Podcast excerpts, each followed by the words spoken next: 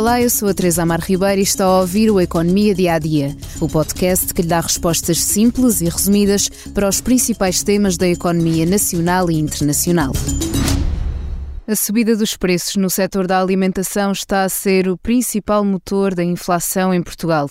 E como consumidor, deve sentir isso a cada ida ao supermercado. Os preços subiram tanto que, segundo a DEC Proteste, para comprar um cabaz com 63 produtos alimentares essenciais, que no dia da véspera da guerra na Ucrânia custavam cerca de 183 euros, agora tem de dar mais 46,75 euros pelos mesmos produtos. As frutas e legumes foram a categoria que mais subiu, cerca de 34,16%.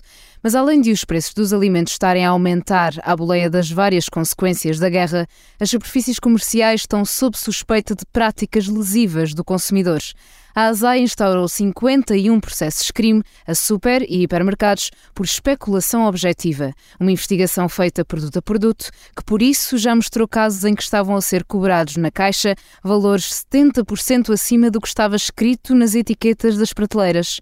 Esta fiscalização está em curso desde dezembro e já resultou em meia centena de processos crime. Agora, o Ministro da Economia, António Costa Silva, anunciou uma nova operação de fiscalização da ASAI que teve início esta quinta-feira. Em conferência de imprensa, explicou as razões aos jornalistas, apoiando-se nos dados do Instituto Nacional de Estatística. Com a diminuição da inflação, nós esperávamos também que nos outros setores, sobretudo no setor alimentar, tivéssemos tendências claras de diminuição dos preços. O que acontece em fevereiro deste ano é que a inflação atingiu a global 8,2%, mas a inflação na área dos produtos alimentares está em cerca de 21%. Isso tem-se acentuado neste, neste, neste, neste último ciclo e é uma matéria que nos preocupa muito.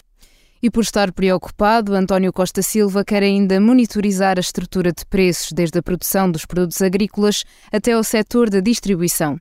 Do outro lado da polémica, o diretor-geral da Associação Portuguesa de Empresas de Distribuição, Gonçalo Lobo Xavier, disse não existir especulação da parte do retalho agroalimentar e põe as culpas somente na subida de custos de produção, transporte e energia.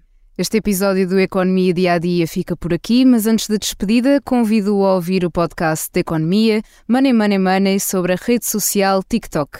Será esta aplicação uma ameaça à nossa segurança? Obrigada por estar desse lado. Se tem questões ou dúvidas que gostaria de ver explicadas no Economia Dia a Dia, envie um e-mail para tearribeira.express.empresa.pt. Voltamos amanhã com mais novidades económicas.